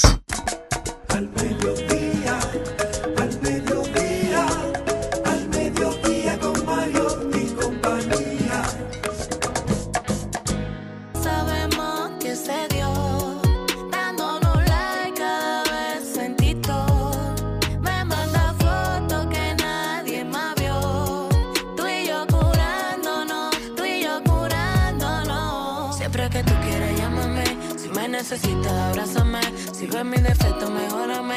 No me dejes sola, acompáñame. Siempre que tú quieras, llámame. Bueno, 1.3 millones de visitas hace 23 horas ya tiene esta canción de Yailin, la más viral, y Shadow Blow, una canción muy bonita y sobre todo el video que lo lanzaron hace ya 23 horas, espectacular, tierno en, en la provincia de Samaná. A mí me encanta, me encanta, está muy chévere, la felicito y ojalá puedan seguir teniendo éxitos como este porque le hace falta a la música urbana también, canciones lindas. Y mira qué coincidencia, hace cuántas horas que lanzaron la de Shakira y tiene 2 millones, y la de y esta va por 1.3, entonces va bien, Yailin, así que que siga trabajando, muy bien, felicidades por ella. Shadow Blow, oiga eso, caramba. Y Yailin. 1.3 Yailin, millones. no, va, va muy bien. Ahora, competir, competir con, con, con, con Shakira, eso es duro. Pero Shakira tienen el mismo tiempo casi y nada más tiene 2 millones. No, lo que pasa es que ayer fue el lanzamiento oficial del video, porque ya la canción tiene un tiempecito, ya tiene más Es decir, de que tiene más. Ah, la de Yailin, sí, la canción que- arrancó y el video después. Anoche, exacto. El video se hizo anoche. Pero sí, pero entonces eso- con más razón. Si ya la gente conocía la canción y tiene el video que es No, algo va muy adicional, bien, va muy súper bien. muy bien. Sí, va muy bien. ¿Y, y, y quién es el novio de Yailin ahora? Pero ¿y por qué hay que tener No tiene, ella, ella cantó una Está soltera. ¿Sabe la canción que cantó? Esa no era la de Anuel. ¿Sabe qué canción cantó? Ella- Porque mañana será bonita. Que mañana será bonita. Trending, Topics. Al mediodía. Con Mariotti y compañía. Presentamos Trending Topics. Bueno, señores, y el día de hoy tenemos muchísimas tendencias. Hay- ahorita dijimos una, una que ha revolucionado las redes y es Kobe Quintana con su nuevo disco La Cura. La verdad que Kobe ha llenado Spotify de buena música y las redes la están comentando y ella dice, no cojo esa, soy feliz. Los comentarios en sus redes sociales están abarrotando Instagram y la gente dándole muchísimo cariño y muchísimo apoyo, muchísimas figuras dándole su apoyo. Otra de las tendencias es eh, Carol G con Alicia Keys, que anoche tenía, Alicia Keys tenía un concierto en Bogotá e invitó a Carol G. Y ya saben que es el sueño de Carol G, porque hace 10 años estaba en su habitación grabándose que ella algún día quería cantar con Alicia Keys. Y anoche esa canción, precisamente No One, que ha sido todo un hit y un éxito por muchos años, pues anoche estaba, se veía ese ambiente que aún hoy me eriza la piel por la emoción de estar con tu ídolo, de estar cantando y construyendo todo lo que están haciendo con música y, empoder y empoderando a mujeres, esa solidaridad y sororidad con otras. Bueno, aquí las tendencias son como si es de política, todo de política. Si es de farándula, todo es espérate, farándula. espérate. Hoy, Espérate, con permiso, Celina, y discúlpame, sororidad. Sí. Explique ese término. Porque yo, sonoridad, sor- ¿qué significa sororidad? Sororidad viene también de la parte de, de la empatía, de también ser poderte poner en los zapatos del otro también, poner ser sororidad está ahí. Entre las mujeres. sí, entre las sí, mujeres. es solo. un Sobre, ambiente de es solidaridad una y empatía entre solidaridad mujeres. entre mujeres, especialmente ante situaciones de discriminación sexual y actitudes y comportamientos machistas. Gracias, doña Jenny. Adelante, señora Méndez. Bueno, lo que digo hoy que tenemos muchas tendencias de farándula en el día de hoy, así que eso es la realidad de este viernes, don productor. Hay varias tendencias, sí, se refieren a lo mismo, pero una que me llamó la atención es la palabra tabana. Es tendencia. Una ¿A quién le galleta. tabana? Dice una de las personas que hace tendencia, bueno, Tabaná. Ah, pero metieron preso a Omega por una simple Tabaná. Entonces, ¿por qué no meten preso al esposo Ah, de de, Amelia. de- exactamente? No, de Tamara No, de Tamara también. Martínez. Ah, un Tamara Martínez es tendencia y su esposo, Emilio, el, el abogado, también es esposo, porque ella dice, la madre de Tamara dijo que le van a matar a su hija porque él constantemente le da una golpiza. Entonces, de verdad que es una situación lamentable, penosa, y, y ojalá se pueda llegar a, a una eh, solución inmediata. Porque ayer ella dijo en un video que después que había dicho que era un experimento social, que no era un experimento y que pedía excusa, que era la realidad de su, de su vida. Ah, ¿verdad? Ella primero arrancó como. Que era un experimento. Yo no entiendo, pero bueno, ella pidió excusa porque difícil. dijo que no, que era mentira, que era un experimento. Y después entonces anoche dice que sí, que, que es la realidad de su hogar. Que la majan. Que la majan. Que le, qué, qué No, no, pero está bien. Diga usted. eh, Y hoy, digo, y ayer su madre lo dice públicamente. Entonces lo que yo digo es lo que tienen que hacer inmediatamente es ir a la justicia, porque aunque él sea abogado, no importa. Claro. La ley está por encima de cualquier cargo, por cualquier título, por cualquier profesión que usted ejerza. ¿Quién más? Bueno, en- tenemos en tendencia Twitter, en Twitter, ya que Elon Musk anunció en el día de hoy Nueva jefa. que Linda Jaccarino, una ex ejecutiva de NBC, estará fungiendo como la CEO de Twitter. Linda estará fungiendo como la CEO de las operaciones de negocio, mientras que Elon estará fungiendo como el jefe de pro- diseño de productos y de nuevas tecnologías. También tendencia a la ADP, señores. La Asociación Dominicana de Profesores acusó hoy al Ministerio de Educación de ser insensible ante sus reclamos y convocó a una segunda jornada de movilización nacional para reclamar mejores condiciones de vida y salud para los maestros jubilados y pensionados que iniciará el próximo viernes 19 de este mes. Reclaman reajuste salarial para pensionados y jubilados, un buen seguro médico y cobertura para los medicamentos de alto costo. El programa de medicamentos de alto costo ha Eso estado sufriendo hace un tiempo. Esperemos que, que para los que lo necesitan, ellos puedan suplir esa necesidad.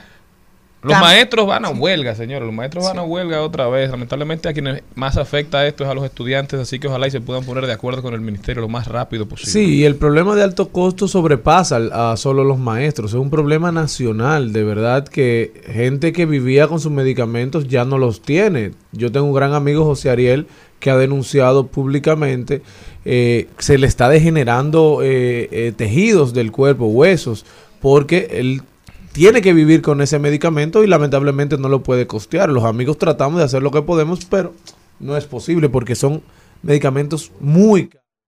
Y la verdad que es una pena que hayan dejado caer un programa que de verdad hacía tanto bien. Aquí, aquí, se ha, aquí se ha muerto gente. Aquí se ha muerto ¿Usted gente. conoce a eh, José eh, Ariel? Y aquí, ah, sí, claro. Aquí se ha muerto gente importante. Gente de los medios. O sea, gente con renombre. Que puede con- gestionar. Con nombre verdad. público se han muerto por, por falta por falta de esos medicamentos. Para que, estemos, para que estemos claros. Pero bueno, diversidad divertida, información sin sufrición. Ya está bueno de tendencias, porque ahora, ahora viene, ahora viene, ahora viene de las cosas que construyen y levantan, que edifican y orientan en este programa. Ni es de la Meca, ni es de Medina. Es buen cristiano. Nada de musulmán. Cree en Dios y las ciencias. Voló de Harvard y cayó aquí. Con ustedes, Richard Medina.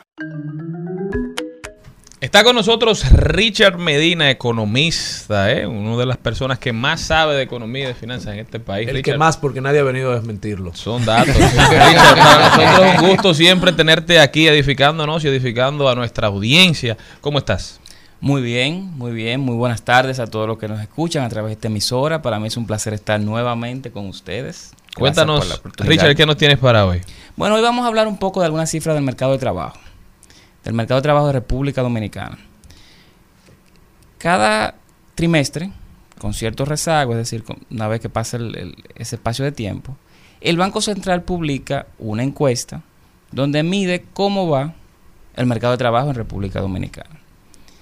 Esa encuesta es oficial, es decir, es la encuesta que se utiliza a nivel nacional para medir cómo va el mercado de trabajo dominicano. Tenemos la encuesta hacia el último trimestre de 2022, es decir, el periodo que va de octubre a diciembre. Ahora bien, ¿qué vamos a hacer con eso? Vamos a compararla con lo que pasaba el último trimestre de 2019. 2019 es el año antes de la pandemia. No lo vamos a comparar con el año 2020, ¿por qué? Porque había pandemia y había mucha gente que estaba en su casa, eh, suspendida, sin empleo, etcétera. Entonces, cuando vemos los datos, ¿qué datos vemos? Primero, desde 2019 a 2022 se han creado 58.106 empleos. En tres años, la economía dominicana ha podido recuperar 58.100 empleos para los dominicanos. De ahí hay que notar algo. Empleos informales se han creado más de 130 mil.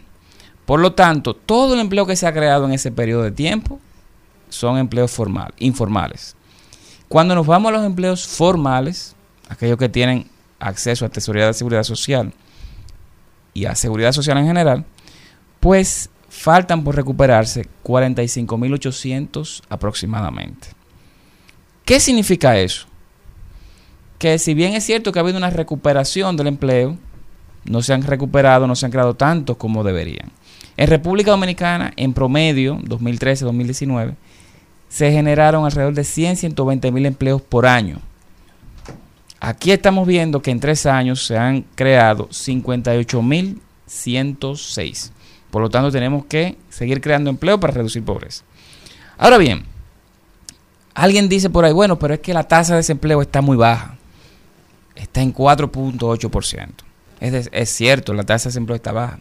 Pero ¿por qué pasa eso? No es porque se crearon mucho empleo, mucha gente dejó de ser desempleada. No, ha bajado la tasa de desempleo porque hay muchos desempleados que no están apareciendo como desempleados debido a que se han ido desanimando. Antes eran personas que estaban buscando activamente empleo, al no encontrar, dejan de buscar activamente empleo y dejan de ser desempleados. Y ellos pasan a ser lo que se llaman desanimados, que son individuos, que hay más de 125 mil en esa condición al cierre del año pasado, que si usted le dice, mira, tú no estás buscando empleo, ¿verdad que no? No, pero mira, que hay un empleo. Te van a decir, sí, yo quisiera ese empleo, acepto trabajar. En este panorama no todo es negativo. Si comparamos 2022 con 2021, vemos que se han creado alrededor de 92 mil empleos más. La mayoría de ellos son formales, es decir, que podemos ver que al menos de, 2020 de 2021 en adelante, el mercado de trabajo ha ido recuperándose. Sin embargo, como dije, esto no es suficiente. Tenemos que continuar creando empleo y para absorber la cantidad de jóvenes que cada día salen de las escuelas, de los colegios, de los liceos, de los técnicos, de las universidades, que entran al mercado laboral, para absorber esa masa de jóvenes que está entrando cada día, el país necesita crear entre 100 y 120 mil empleos anuales. Y entonces, Richard, vimos de datos del Ministerio de Trabajo hace unos días que decía que desde el 2020 se han recuperado todos los empleos formales, incluso que hemos crecido en eso. Cuando vimos el dato nos llamó la atención porque entonces alguien hacía la comparación hacia el 2019, que decían era el último año donde la economía funcionó de manera normal y que los datos demostraban que todavía no habíamos recuperado más de 40 mil empleos y que lo que sí se han creado son muchos empleos informales. ¿Qué quiere decir la creación de esos empleos informales en una economía como la dominicana que hasta 2019 era una economía que estaba en progreso? Ciertamente el Ministerio de Trabajo eh, menciona eso porque hace la comparación con 2020. Y es una comparación hasta cierto punto válida en el sentido de que, bueno, 2020 es un año, no, de- del calendario. Pero hay que tener en cuenta que 2020 era el año de la pandemia. Durante ese año, la economía dominicana permaneció cerrada para casi todas las empresas y actividades económicas que eran llamadas no esenciales durante 6, 7 meses. Entonces yo creo que es cierto que se recuperaron en base a 2020, pero eh, esa cantidad de empleos, pero no era un año normal. Y la situación del empleo no era la misma que había el año anterior. Entonces yo creo que la comparación correcta para fines de políticas públicas es hacerlo con 2019, no con 2020. Porque eso es lo que nos dice a nosotros cómo estamos respecto a la normalidad de la economía dominicana. Con el tema de los empleos informales, son empleos que eh, tú ves en la calle, tiendas eh, comerciales, ¿no? comercio, colmados, personas que hacen un trabajo como eh, personas que no tienen acceso a, a seguridad social. Y el problema de esto es que cuando usted no está en un empleo formal, no tiene acceso a ciertas protecciones que le da la red de protección social dominicana. Entre ellas, cotización para una pensión eh, digna, una vez decida retirarse o tenga algún eh, problema ¿no? de, algún accidente, no tiene seguro contra accidentes laborales, ni tampoco tiene acceso a un seguro médico del plan básico de las ARS, eh, a menos que no sea uno que le dé el Estado, que es el llamado subsidiado. Richard, una pregunta. Me genera mucha curiosidad cuando hablan de generación de nuevos empleos y creación de nuevos empleos en la parte pública. Porque, sin dudas, del 2020, de- entre 2019 y 2020, ha habido un ingreso masivo de nuevo personal a la nómina pública, pero también ha habido una salida de la misma cantidad quizás del de personal. Entonces, se hace ese cruce cuando se habla de nuevos empleos porque quizás el MAP, el Ministerio de Trabajo dice, bueno, se generaron tantos empleos en el sector público, pero se, también se hace el cruce con la gente que salió, que fue despedida. Sí, claro, es el neto, vamos a decir. Hace unos días, eh, una economista dominicana, Mercedes Carrasco, muy eh, que divulga datos, hace análisis en, en redes sociales, especialmente en Twitter, publicó un tweet donde se hacía ver por actividad económica cómo ha ido variando el empleo. Y eh, curiosamente yo dije que comparando 2022 con 2019, habían, se habían creado 58 mil empleos, 58 mil y 106 empleos adicionales. Pues en el tweet de Mercedes se evidenciaba que el sector de administración pública y defensa, que digamos una proxy o una aproximación de lo que es el sector público consolidado dominicano, había crecido en más de 59 mil empleos. Por lo tanto, tú puedes bajo ese argumento decir, bueno, una gran parte del empleo que se ha creado es básicamente empleo adicional público. Eso no quiere decir que sea malo. Si estamos, por ejemplo, ingresando nuevos eh, profesores para las escuelas que se han ido construyendo, yo creo que es positivo. Si estamos ingresando nuevos médicos y enfermeras y personal administrativo para los nuevos hospitales que se han construido, creo que es positivo. Ahora bien, los datos que se tienen disponibles eh, en esta encuesta del Banco Central no nos permiten a nosotros saber dónde se han creado ese tipo de empleo dentro del renglón o el sector de administración pública y defensa que se aproxima ¿no? a lo que es eh, el empleo público. Ahora, Richard, la pregunta es, ya tú eh, magistralmente pusiste cuál es el problema, qué es lo que está pasando, cuál es, digamos, el diagnóstico, lo que está pasando con la economía dominicana. A ver, ¿Qué puede hacer el gobierno y qué podemos hacer nosotros como, como miembros de la sociedad para mejorar esta situación, para quizás aliviar la carga de todos esos nuevos pequeños empresarios que han tenido que asumir eh, eh, emprendimiento porque no encuentran un empleo formal, digámoslo así? Yo creo que hay, dos facetas, una en el corto plazo. En el corto plazo pienso que el gobierno debe tratar de dinamizar aún más eh, el gasto de capital, el gasto de inversión pública, eso mueve la economía. Eh, desde el punto de vista monetario, y esto es parte del Banco Central, entiendo que por la como se ha ido comportando la inflación, como se ha ido comportando la prima del dólar, es muy probable que el Banco Central comience a reducir su tasa de política monetaria en la segunda mitad del año. Eso implica que va a haber mayor dinamismo, va, va a haber préstamos más baratos, nuevos préstamos que se tomen, y va a haber gente tomando préstamos para consumir, para invertir, lo cual ayuda bastante a esos nuevos emprendedores y fomenta la creación de empleo. En el largo plazo, eh, pienso que el gobierno debe estar eh, bastante eh, vigilante de nuevas tendencias que hay o que van a haber en el mercado laboral. Todo esto de la revolución tecnológica que hay, siento que no estamos como país haciendo lo suficiente para ir entrenando ¿no? a las nuevas generaciones de dominicanos en este tipo de empleo que se van a, a crear en los próximos años. Richard Medina con nosotros. Richard, sumamente brillante, como siempre, edificante. ¿Cómo puede la gente continuar esta conversación contigo, Richard? Me pueden seguir a través de Twitter, arroba Richard Medina G.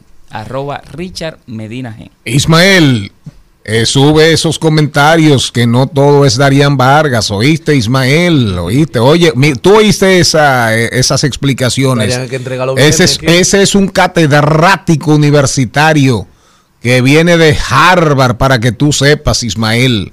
Venimos, ahora vamos a hacer turismo, nosotros vamos a viajar, vamos a ver para dónde nos lleva el señor Cristian Morel. Recomiende, cuando usted ahora nos diga para dónde nos vamos, vaya al lado a ver si quieren acompañarnos.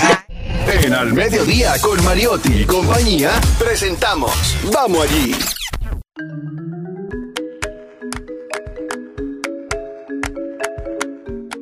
La bacana. Ay, Dios. Qué bacano soy ¿Cómo yo. no hace un programa en esta condición? Señor Antonio Payá de vacaciones en La Bacana que al mediodía radio tiene su tour Fin este semana. fin de O semana. que nos manden para el tercero ya. Porque... Ah, exacto, que, no, que no se vuelvan, que no se vuelvan.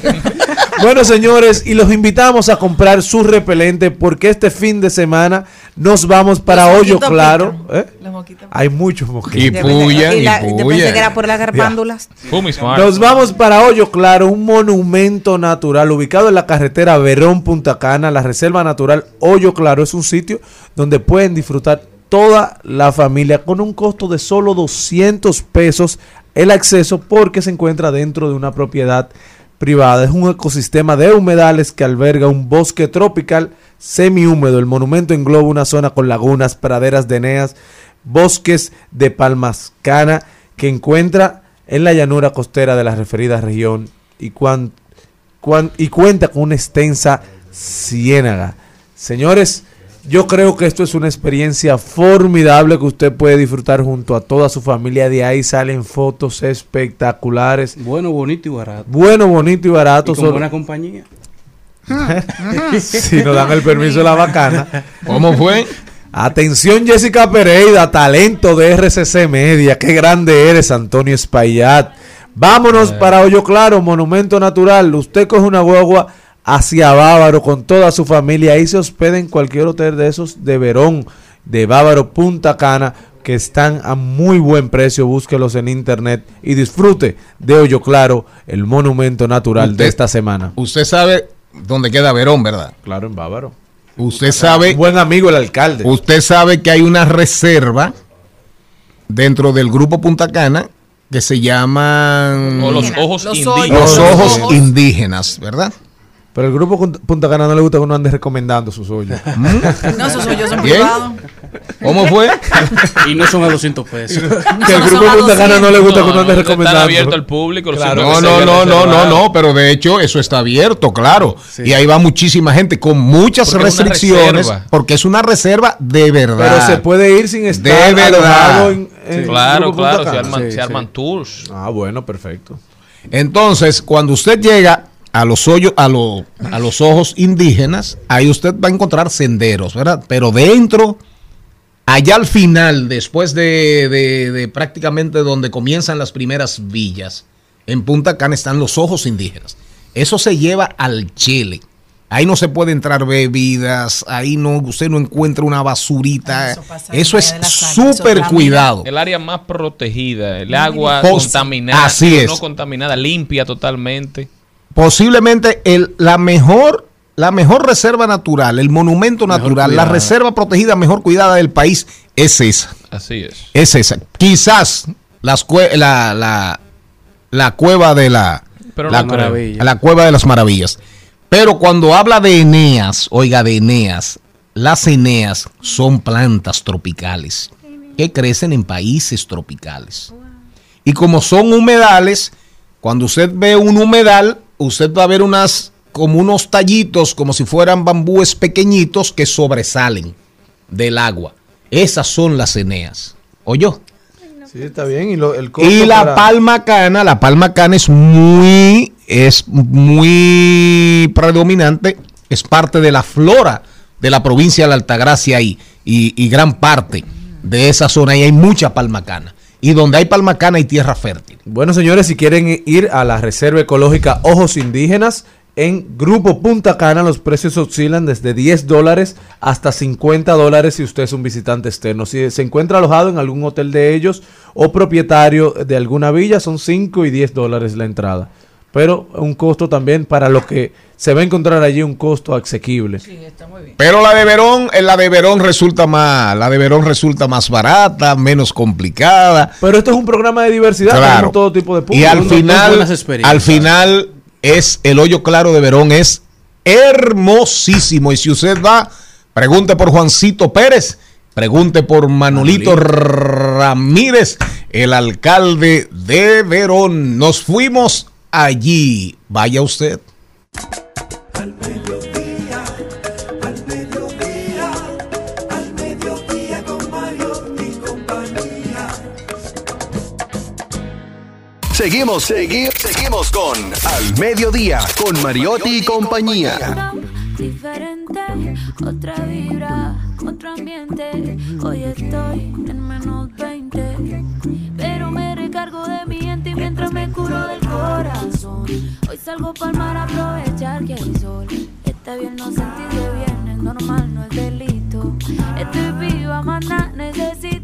El Al Mediodía dice presente. Dice presente el músculo y la mente. El músculo y la mente. Estamos en deportes. Señores, pasamos a la parte deportiva de este programa, este recuento deportivo de lunes a viernes. Y iniciamos hablando de voleibol, ya que tenemos a las jóvenes del equipo sub-19 de voleibol femenino participando en el campeonato sub-19 de voleibol de la CONCACAF de Norseca Panamericano desde Puerto Rico, en donde República Dominicana venció a Canadá tres sets a cero. Y ahora Estados Unidos y Puerto Rico avanzaron directamente a la final dejó a República Dominicana y a México en la segunda posición de los grupos A y B con dos victorias y una derrota, por lo que hoy México se estará enfrentando a Canadá y República Dominicana se estará enfrentando a Costa Rica para determinar quién avanza a la semifinal o quiénes avanzan a la semifinal. Así que buena suerte para República Dominicana versus Costa Rica para que avancen y puedan ganar en este Panamericano de la CONCACAF. Y ya pasamos a plato fuerte de la NBA, ya que ayer ya tenemos un semifinalista de conferencia en la conferencia del oeste. Denver cerró la serie en casa ajena, 125 a 100, un dominio total sobre los Phoenix Suns, cerrando 4 a 2 la serie y av- avanzando así, cerrando a Kevin Durant, a Devin Booker y a Chris Paul, convirtiendo a los Phoenix Suns en el tercer equipo en la historia en caer eliminados en los playoffs en temporadas consecutivas con derrotas de 25 puntos o más, junto a los Rockets que lo hicieron en la temporada del 2016-2017 y los Raptors de Toronto que lo hicieron en el 2015-2016. Boston forzó un juego 7, el primer juego 7 de la segunda ronda, con una victoria 95-86, con solo 19 puntos de Tatum, que no fue casi un factor durante el juego entero, pero en el último cuarto demostró con tres tiros de tres porque es uno de los mejores jugadores del mundo ah, y se robó el jue- ese juego 6 para forzar ese juego 7 y pasando a Ray Allen, Allen en el equipo de los Celtics para el jugador con más triples anotados detrás de Paul Pierce en los Celtics con 207 tiros de 3 y Ray Allen con 206. Doc Rivers ahora estará participando como head coach en su decimosexto séptimo juego en la historia de los playoffs y hoy llega el Rey LeBron a participar en su juego número 20 para cerrar una serie desde casa con un récord 16-3 LeBron James. Oye bien, 16-3. 16 juegos ganados y 3 perdidos cuando está enfrentando una eliminatoria en, en unos juegos de playoffs. O sea que LeBron James solo ha perdido en tres ocasiones cuando tiene que cerrar una serie de playoffs para avanzar a la próxima. Y las tres derrotas han sido en un juego 6 en el 2006 en finales de conferencia contra los Pistons en el 2007. Luego eh, la última fue hace 15 años en el 2008 en la, en la primera ronda y lo que nos deja con Denver ya avanzando contra Phoenix, Filadelfia se está empate 3 y 3 contra Boston y los juegos de hoy que son Miami en juego 6, Golden State y Los Ángeles en juego 6, 3 y 2 ambas series por lo que todos esperamos ver qué pasa. ¿Avanzará Miami? ¿Avanzará Los Ángeles? ¿O los New York Knicks empatarán la serie forzando juego 7? ¿O Golden State empatará la serie forzando juego 7? ¿A quién está esperando Denver? Denver esperará a Golden State o a Los Ángeles. Yo digo que Los Ángeles cierran la serie y avanzan a jugar con Denver. Esperemos que así sea, que se equivoque el Corgi que dijo que Golden State se lleva a los Lakers en 7. Está viral en TikTok el perrito ese. Vamos a ver si da los números de la loto para también caerle atrás. Nosotros continuamos.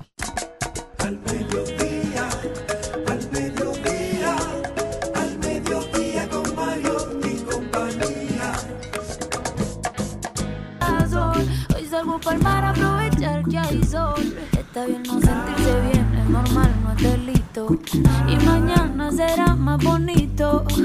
Salud, porque tengo a mis Vamos a rodar, a rodar, a rodar. Vamos a ver qué hay que hacer este fin de semana en todo el país. Usted, si le interesan las actividades, las clases de yoga, las clases de dibujo infantil, las clases de hip hop, crossfit, música y zumba, totalmente gratis. De sábado a domingo el Ministerio de Cultura está ofreciendo clases de todo esto en diferentes localidades Qué por bueno todo el país va. y el Distrito Nacional. Sobre todo, si quieren saber más, visiten las diferentes páginas y redes sociales. Bueno, lo que pasa es que yo soy una persona que me gusta mantenerme activa, ¿verdad? No, Mantenerme definitivamente en movimiento. este año- Contrario a usted que solamente este año- practica el movimiento flores, del codo. No, me, tire no me tire piedras, flores, no me yo estoy dando datos. Estamos dando Pero datos. la verdad es que estoy orgulloso de usted este año porque usted ha decidido ser un buen ciudadano. Ah, gracias, y gracias. anda haciendo entrenamientos súper fuertes para ser bombero, voluntario de los bomberos. con esa Yo diligencia. de verdad. Mira, yo nunca he deseado nada malo para el mundo, pero yo quiero que se queme aunque sea una Solo un para zafacón de la basura para yo ver. un zafacón de la basura. No, estamos en etapa de No, formación todavía. Somos bomberos voluntarios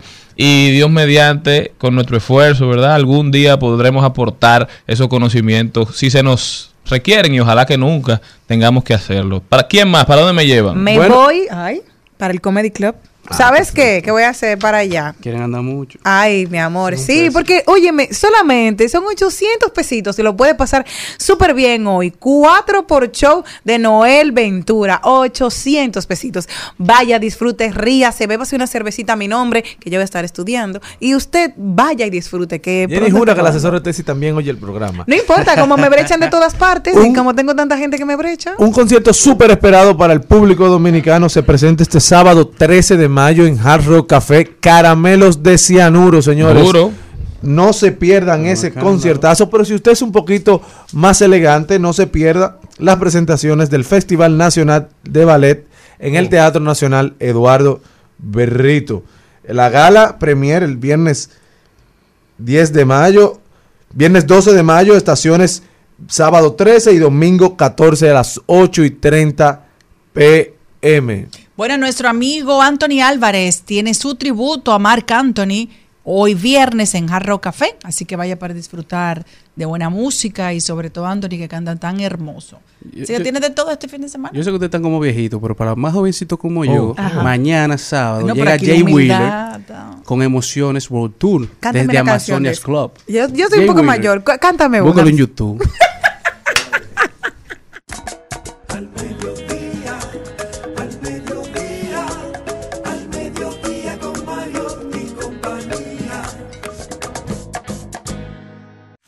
En Al Mediodía, con Mariotti y compañía.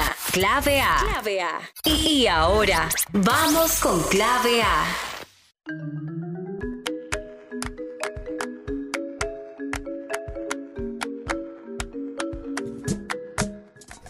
Estamos de vuelta ahora con una invitada muy especial. Ella es la CEO, la presidenta, ¿verdad? La Chief Executive Officer de Una Vaina Verde. Ella es Sayuris Bonet, invitada muy especial de este programa. Está de vuelta a su casa, consultora y asesora sobre educación sostenible. Sayuris, ¿cómo estás? Todo bien, feliz de estar aquí nuevamente. Y nosotros detenerte, cuéntame, Sayuri, ¿qué tenemos? ¿Cuál es la novedad? ¿Qué trae Una Vaina Verde?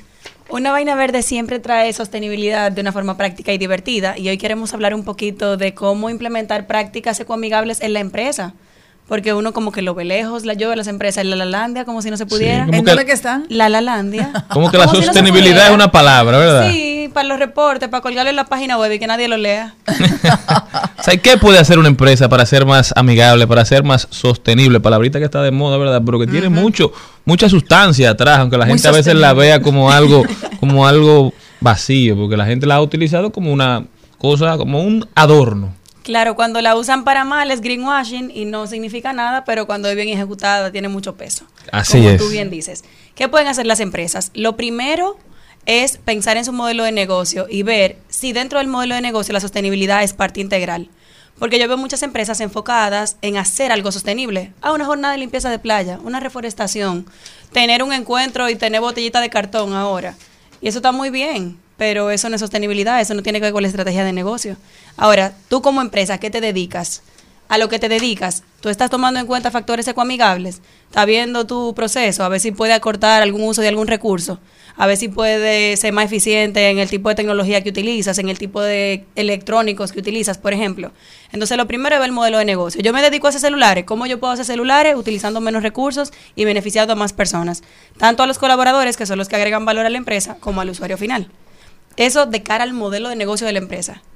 ¿Tienes En el, en el caso de, de las empresas que normalmente vamos a hablar de bolígrafos, se pierden muchos. Además que tú sabes que es un plástico que sí se puede reciclar, ¿qué se puede hacer con eso? Número uno. Y el papel es una de las cosas que más se gastan dentro de una compañía. ¿Cómo se puede ser ecoamigable con la necesidad del papel? Reutilizándolo. Lo primero es evitándolo. Mucha gente quiere resolver el problema de una generación de residuos, pero ¿por qué en primer lugar hay que tenerlo? En este tiempo donde todo está digitalizado, ¿qué tanto que hay que escribir? ¿Qué Bueno, o el uso responsable, porque eliminándolo quizás es drástico, o un, un uso responsable. Hay políticas internacionales y ya incluso reconocidas en República Dominicana que son de papel cero. Hay incluso el reconocimiento de la firma digital. Mucha gente todavía estatal, que me preocupa, dice, ah, no, hay que tener todo impreso porque si viene la DGI hay que enseñárselo, hay que tener la carpeta. Si viene Sí, impuestos pero- internos hay pero, pero eso es realidad. que... Eso es así. La DGI todavía no coge de que, que dame cosas digitales. Que Eso es papeles así. originales. Y de cinco años. Sí, No, Entonces- cinco no, diez. Diez. Una locura. Que quieren no joder a uno. eh. los papeles por 10 años, ¿sabes? Entonces, No, y, lo, y una- lo votan y después te lo piden otra vez. No, tú no, eh, y es original. Entonces, y entonces no eh, sé eh, cuántas copias. Porque hay que tener una en tal departamento, una en tal, una del cliente, contratos en todas las versiones. es. Pero ya se está reconociendo y ahí hay que hacer advocacy en política pública, que se reconozca la firma digital y el tráfico de documentos en digital. Incluso a lo interno de una empresa, muchas veces pasa que entre departamentos, aunque tienen sistemas carísimos instalados y activos, imprimen muchísima copia y le llevan en un mensajero interno. Entonces eso no tiene sentido, por lo menos a nivel interno. Yo sé que el país todavía no ha llegado a la modernidad, transición que ¿verdad? estamos viviendo. Hay algunas Estamos al- compañías, por ejemplo las telefónicas, que ya los contratos tú vas a sacar algún servicio y no te lo dan impreso, sino tienes que firmarlo digital, pero todavía eh, hay muchas cosas que son lamentablemente en papel. Estamos en pañales. Una, un- algo que podemos hacer ya. Que son de papel necesite- también. Los pañales. Estamos en pañales literal, pero aunque se necesite imprimir, por ejemplo, una opción puede ser que la configuración predeterminada de las impresoras, sobre todo si son industriales a nivel em- empresarial, sean predeterminadas a doble cara. Porque muchas veces no necesitamos una sola cara, pero como está predeterminado así, uno tira un documento de 100 páginas, sale un libro. Entonces, como que el default sea menos recursos. Eso es una opción. Otro, por ejemplo, en el tema de consumo de agua, mucha gente, todavía muchas empresas compran muchísimos CISPAC. Por ejemplo, vamos a ver la cabina. En, en pandemia era por un tema de que, que nadie tocara nada. Eh, nosotros tocamos muchísimas cosas, entonces eso no es un factor relevante, porque no podemos tener todo el mundo una botellita reusable y tener un bebedero o agua filtrada con un filtro y ya. Entonces evitamos los botellones, evitamos la botellita, evitamos el gasto que eso implica y la contaminación que eso implica, porque aquí solo estamos viendo el recurso agua, pero esa botella ¿dónde va? ¿Va a un centro de acopio que por lo menos llega a fila de reciclaje? ¿O va al mar, a un botadero a cielo abierto? Y es una forma de ver las cosas sumamente interesante porque uno a veces se limita a pensar en reciclaje, pero tú estás yendo más allá, es a no generar Claro. el residuo. Claro, porque el reciclaje no va a resolver ningún problema mundial. El reciclaje es apalear un problema creado. Pero ¿por qué tenemos un problema en primer lugar? Yo soy muy de enfocar y en una vaina verde eso es lo que promovemos. Enfóquense en la causa raíz. Ahora la gente está, ay no, yo no compro botellita, yo compro cajita en cartón. ¿Para qué la cajita si tú lo que quieres es el agua? ¿Por qué no pueden poner una jarra y una copa? ¿Cuál es el problema? Claro. Uno Con como que se termo, complica. ¿verdad? Tiene mucho sentido. uno como que se complica con la alternativa cuando puede evitarla. O en las empresas que tienen cafetería y suplen raciones alimenticias a sus empleados o tienen una opción tipo buffet que subsidian alimentos. La laptop. ¿Qué se, ¿Qué se puede hacer? Su plato para cada gente. Exactamente, Con reusable. nombre. Cu- Sale más barato, Sí, sale más barato. tener a una persona encargada de fregar que comprar tanto desechable de un solo uso que va a contaminar el planeta diariamente. Es cierto. Y que, hay, y que hay gente todavía que le encanta los, los plásticos en solo uso, como el sorbete. Sí. Entonces, eso que, que tú sabes que dentro de las empresas tú lo puedes tener también. Ah, sí, mira los chupi. Tú lo, tú lo puedes buscar de Señora, una pero manera. usted tiene alguna sensibilidad eh, La en la boca. Usted tiene algún problema motriz. Para No, eso hay fue que se crearon los sorbetes. Si usted tiene sus dientes bien, sus encías bien, pégase del vaso. La gente empieza a decir di que no, porque yo no sé si lo fregaron bien. ¿Y la copa de vino? ¿Y la cubertería? Ahí con la no que usted preguntan ni la boca? averiguan, No, y ¿eh? cuando usted besa a otro. Exacto, peor.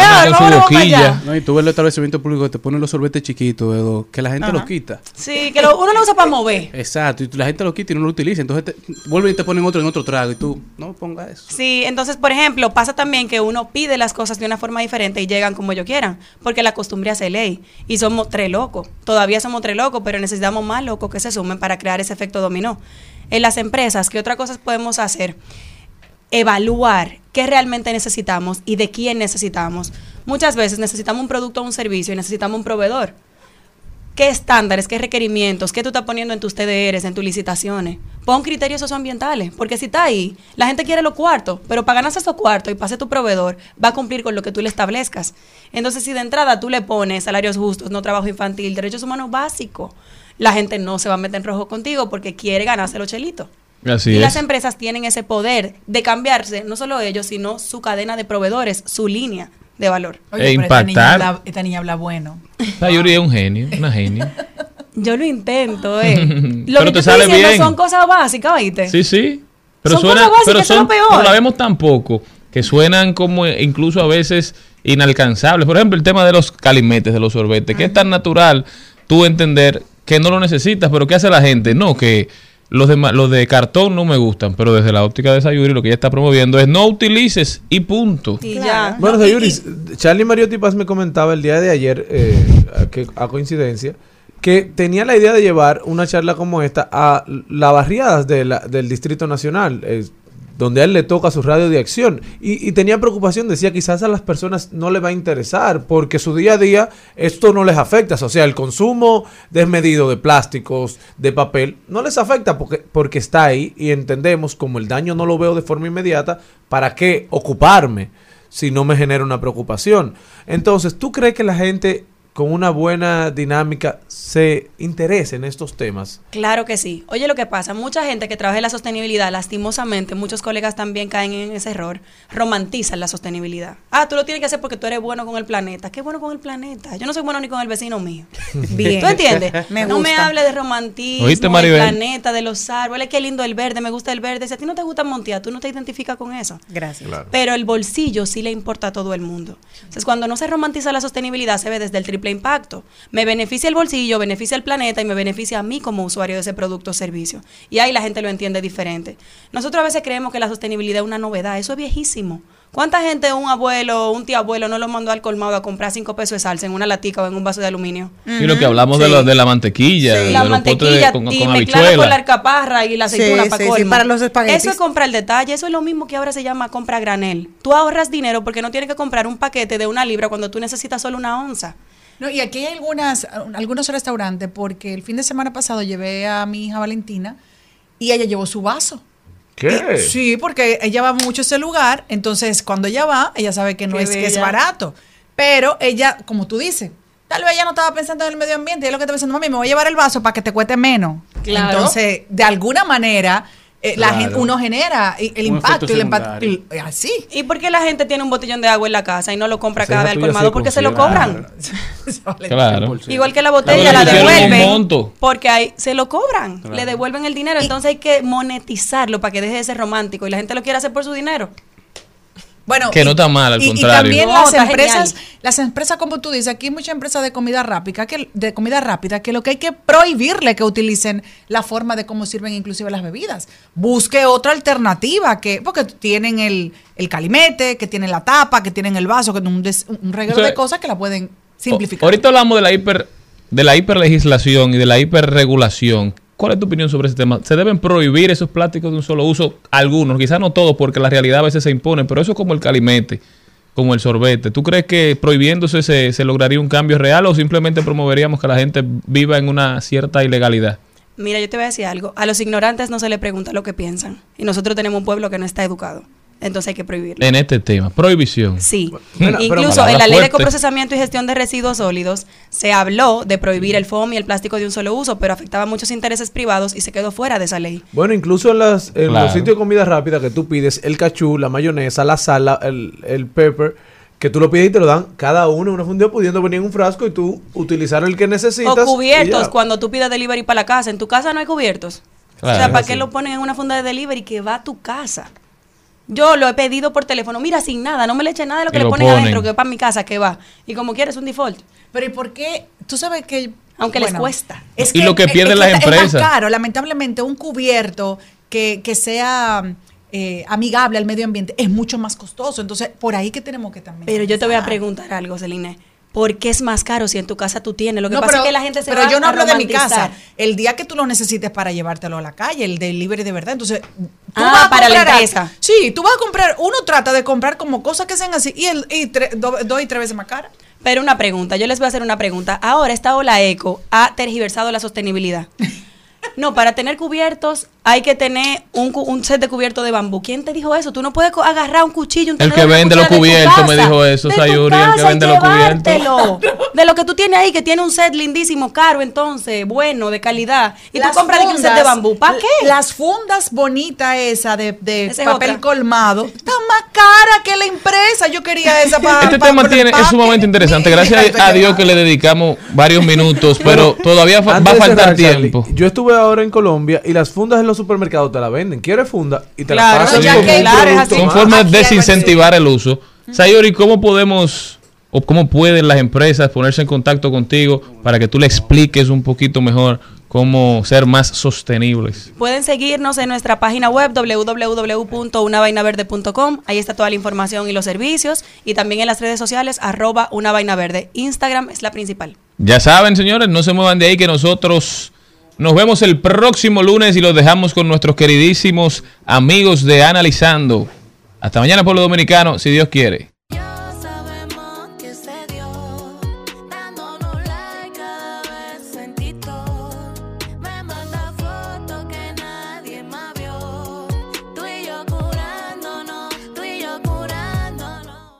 Hasta aquí, Mariotti y compañía. Hasta aquí, Mariotti y compañía. Hasta el lunes.